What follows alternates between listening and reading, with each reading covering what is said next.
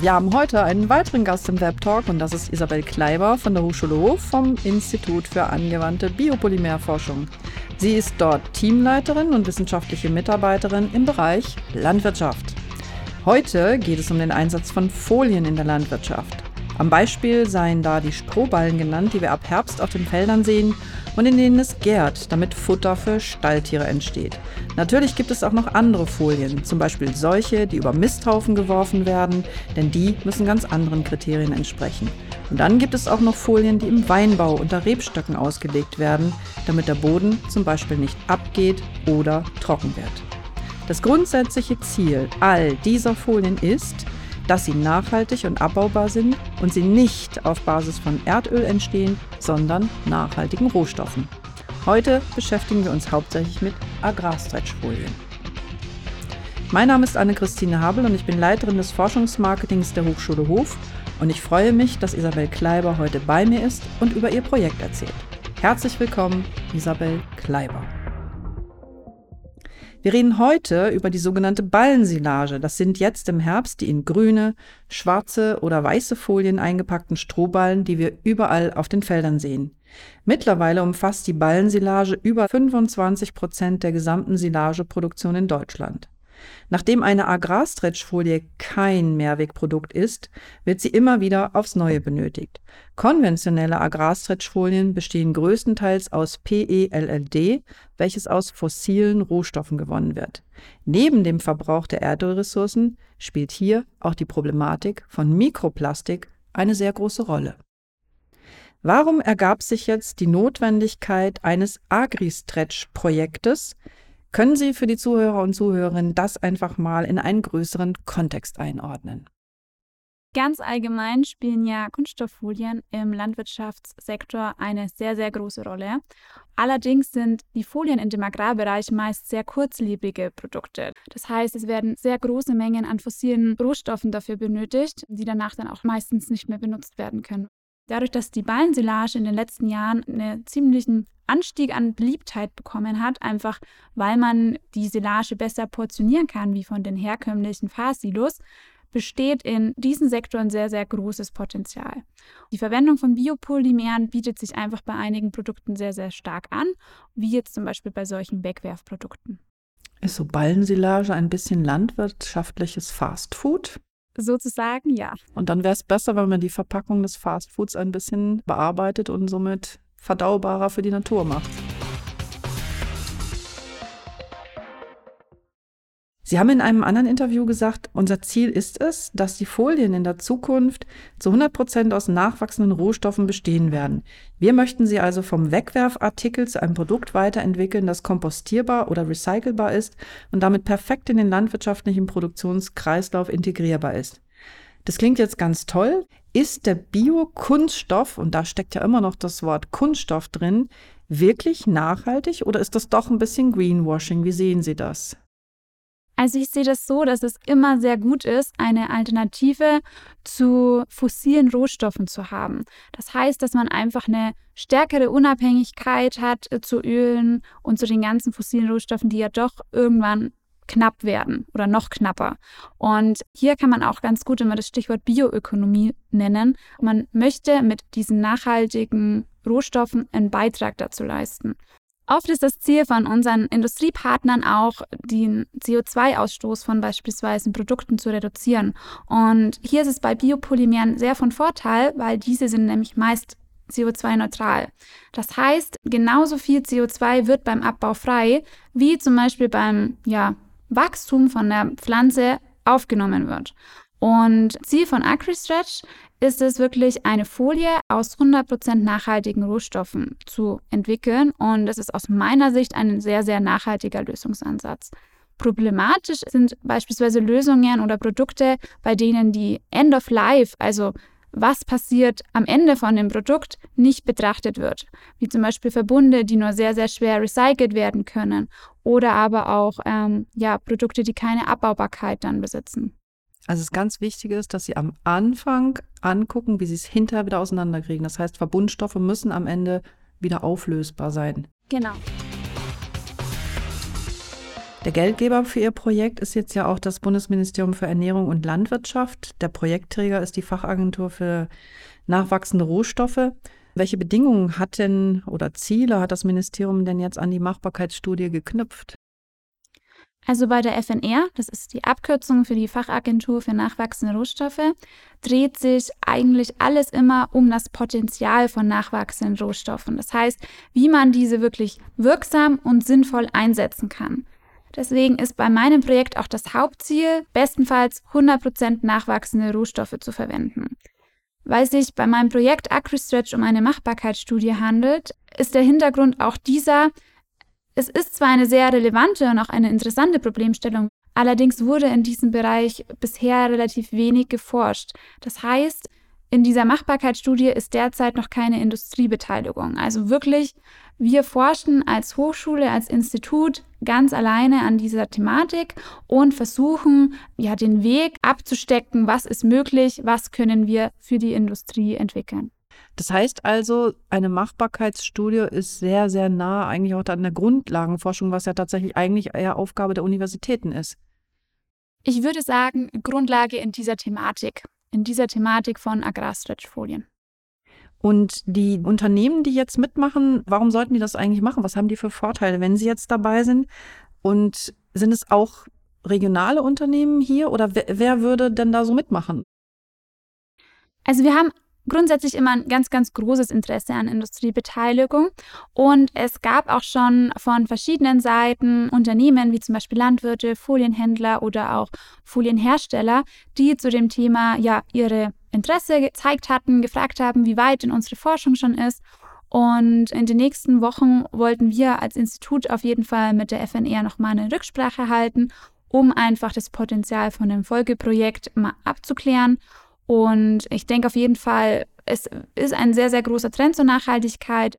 Der Vorteil von einem Unternehmen wäre auf jeden Fall, dass solche vergleichbaren Produkte noch nicht auf dem Markt wären. Also sie sind ja von dem Konsumenten stark gefordert im Hinblick auf die Nachhaltigkeit und somit wäre es dann auch auf jeden Fall ein Alleinstellungsmerkmal, was das Unternehmen somit hätte.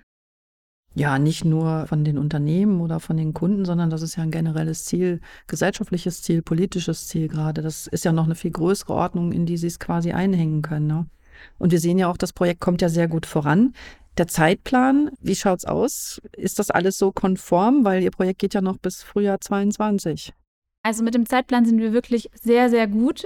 Wir haben jetzt auch in den letzten Wochen erste Prototypen hergestellt, also erste Mehrschichtfolien an der Blasfolienanlage. Und die Folien sahen bisher sehr gut aus. Einige wurden auch schon analysiert, auch die Ergebnisse sahen ganz vielversprechend aus. Natürlich wurde das komplette Anforderungsprofil jetzt noch nicht erreicht, aber das ist auch absolut normal für eine Machbarkeitsstudie. Also die ersten Erfolge stimmen uns zurzeit schon sehr, sehr positiv und ja, so soll es sein. Ne? So, so haben wir das gerne mit der Forschung. Wie viele Leute sind denn eigentlich im Hintergrund tätig? Wie viele Männer, wie viele Frauen? Ähm, wen bringt die Hochschule Hof da ein? Also die direkte Projektbetreuung lag von Anfang bis Ende bei mir selbst. Allerdings gab es natürlich auch noch weitere Unterstützung von der Hochschule, sei es zum Beispiel mit Praktikanten oder wissenschaftlichen Hilfskräften, aber auch durch Laboringenieure im Technikum auch die Institute untereinander sind da sehr, sehr hilfsbereit, geben zum Beispiel Klimakammern zur Verfügung oder Prüfgeräte. Also insgesamt kann man sagen, dass in der Hochschule alle sehr, sehr unterstützend und hilfsbereit sind. Ja, das ist der große Apparat, den man nach außen eigentlich nicht sieht. Da nehmen wir Sie wahr, die Sie quasi in der Leitung stehen. Wir nehmen Professor Nase wahr. Aber dass da noch ein ganzes Team im Hintergrund mitwirkt an der Forschung, das ist eigentlich auch gut, das an dieser Stelle mal zu sagen. Und auch ein Dankeschön an die Kollegen, die eigentlich immer so, ja, uns und Ihnen den Rücken insbesondere frei halten. Das Thema Green Tech haben wir ja auch im Leitbild der Hochschule Hof und wo steckt jetzt genau bei Ihnen die grüne Technologie drin? Wie würden Sie das definieren?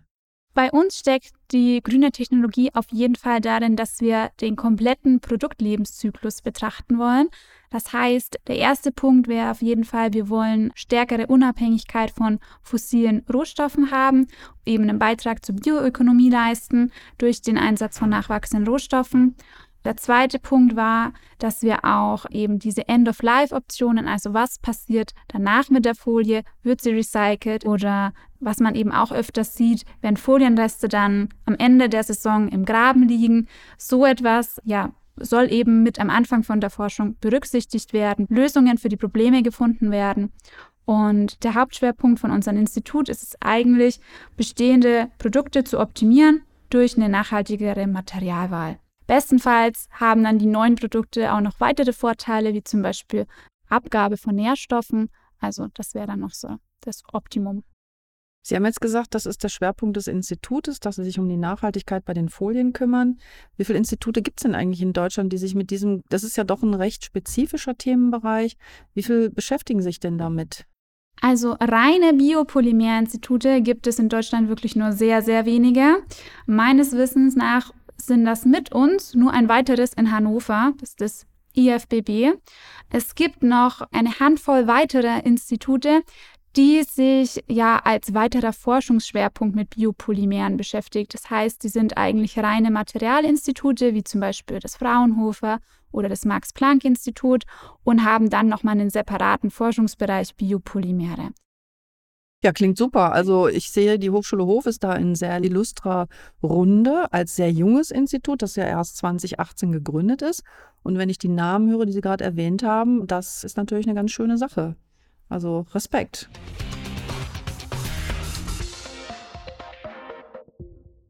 In welchen Studiengängen findet sich denn jetzt das, was Sie erforschen, auch wieder? Weil das ist ja sehr nah beieinander, die Wissenschaft, die Forschung, die Industrie.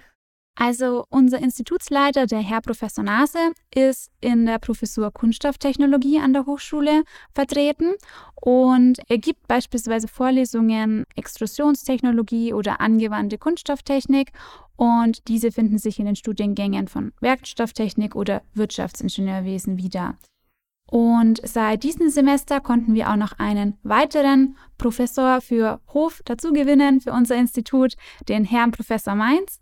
Er hält neben weiteren Vorlesungen auch Vorlesungen direkt zum Thema Biopolymere an der Fakultät Ingenieurswissenschaften. Insgesamt kann man sagen, dass ja, der Herr Professor Nase sehr eng mit der Fakultät Ingenieurswissenschaften zusammenarbeitet, eben nicht nur in Vorlesungen und Praktika, sondern auch in einer starken Einbindung in die Nachwuchswerbung. Und wenn Sie jetzt diesen Nachwuchs gewonnen haben, wie geht es dann weiter in die Zukunft? Nehmen Sie dann diesen Nachwuchs und packen den in Ihr eigenes nächstes Projekt? Was ist Ihr eigener Plan? Wie geht es weiter nach diesem Projekt? Also derzeit handelt es sich ja um eine Machbarkeitsstudie bei mir Deswegen ist es mein persönliches Ziel, das Thema eigentlich sehr gerne in ein Projekt mit Industriebeteiligung zu bringen. Das heißt, dass dann wirklich am Schluss ein Produkt vollständig zur Marktreife entwickelt wird. Und da wäre jetzt hier der nächste Step, erstmal einen potenziellen Projektpartner zu suchen und dann ja einen Projektantrag zu schreiben. Wenn Sie jetzt einen Wunsch frei hätten und Sie dürften sich Ihren Wunsch-Industriepartner zusammensammeln, wie würde oder zusammenbauen, wie würde der dann aussehen? Am besten ein Folienhersteller und dann wäre es noch super, wenn es ein KMU wäre. Also ein kleines und mittelständisches Unternehmen. Ja gut, das könnte ja durchaus hier aus der Region sein. Also liebe Leute, die draußen hier zuhören, ihr habt das gehört, das ist das Wunschprofil von Frau Kleiber. Eine solche kleine Unternehmung aus der Region, die wäre sehr gewünscht. Ja, und wer sich auch erstmal informieren will, es hat letztes Jahr ja eine Biopolymertagung stattgefunden, die Ihr Institut organisiert hat. Und ich habe mitgekriegt, es soll auch eine weitere Tagung geben. Ist das jetzt schon spruchreif? Gibt es schon Infos, die wir nach draußen gehen können zu dieser Tagung? Ja, die Planung und die Organisation ist eigentlich schon im vollen Gange. Und zwar wird es wieder eine digitale Fachtagung und die findet am 23. bis 24. Februar 2022 statt. Titel der Veranstaltung ist Bioplastics, Scientific and Industrial Trends und die Themen, die dort angesprochen werden, sind ziemlich breit gefächert, von der Synthese zur Verarbeitung, der Anwendung und aber auch der Abbaubarkeit. Die Teilnahme ist wieder gebührenfrei, so wie das letzte Mal und die Anmeldung und die Infos findet man alles auf der IBP-Homepage.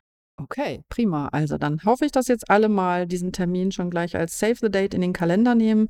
23. 24. Februar 2022. Das ist ja eigentlich nicht mehr lange hin. An dieser Stelle frage ich auch gerne, was ist denn eigentlich so Ihr persönlicher Hintergrund? Wie sind Sie zur Forschung gekommen? Was bringt Sie an die Hochschule Hof und warum sind Sie immer noch hier? Also alles hat an der Hochschule Hof angefangen mit meinem Bachelorstudium in Wirtschaftsingenieurwesen. Ich habe mich dann auf Werkstofftechnik spezialisiert und nochmal auf Kunststofftechnik. Danach bin ich kurz mal in die große weite Welt nach Nürnberg für mein Masterstudium und bin dann aber relativ schnell wieder zurück nach Hof gekommen, in die Heimat und habe dann auch direkt hier am Institut angefangen. Sie sind ja nicht nur mit dem Institut hier verbunden, sondern Sie haben gesagt, das ist Ihre Heimat. Und ich habe auch mitbekommen, dass Sie sich quasi nebenbei noch um das Social Media und Printmarketing eines kleinen mittelständischen Familienunternehmens kümmern. Ja, was machen Sie da und gibt es da auch Schnittmengen zu Ihrer Tätigkeit hier an der Hochschule? Das stimmt. Also ich kümmere mich im Bereich von Marketing für ein Unternehmen. Und zwar ist es das Unternehmen von meiner Familie. Ich habe ja, wie gesagt, einen relativ großen Familien- und Heimatbezug, deswegen bin ich ja auch wieder zurückgekehrt. Und das Ganze hat sich eigentlich aus reiner Interesse so entwickelt. Und ja, was sich herausgestellt hat, ist wirklich, dass diese Reichweite von den neuen Medien nicht zu unterschätzen ist. Deswegen haben wir dann auch gemeinsam mit einer Kollegin für das Institut auch einen Social-Media-Kanal gegründet letztes Jahr, den ich eben auch mitbetreue. Dort versuchen wir Forschungsthemen einer größeren Zielgruppe darzustellen und einfach ein bisschen aufmerksamer zum Thema Biopolymere zu machen und das etwas ja, in der Bevölkerung bekannter zu machen. Also für diejenigen, die es interessiert, die Hochschule Hof hat eine ganze Menge Kanäle. Da ist eigentlich für jeden was dabei. Wir haben verschiedene Facebook-Kanäle, wir haben spezielle Forschungskanäle, wir haben einen Instagram-Account, wir sind auf LinkedIn unterwegs, wir sind auf Xing unterwegs. Die Hochschulkommunikation versendet Pressemitteilungen und wir haben auch einen Forschungsnewsletter, in dem wir über die Tätigkeiten der Institute berichten. Also da ist eine ganze Menge dabei. Ja, Frau Kleiber, herzlichen Dank für den Einblick in Ihre Forschung. Sie hörten Isabel Kleiber von der Hochschule Hof. Das war's dann auch für heute mit dem Webtalk der Hochschule Hof. Schalten Sie gerne wieder ein, denn Sie wissen ja, Hashtag, hier wird knallhart geforscht.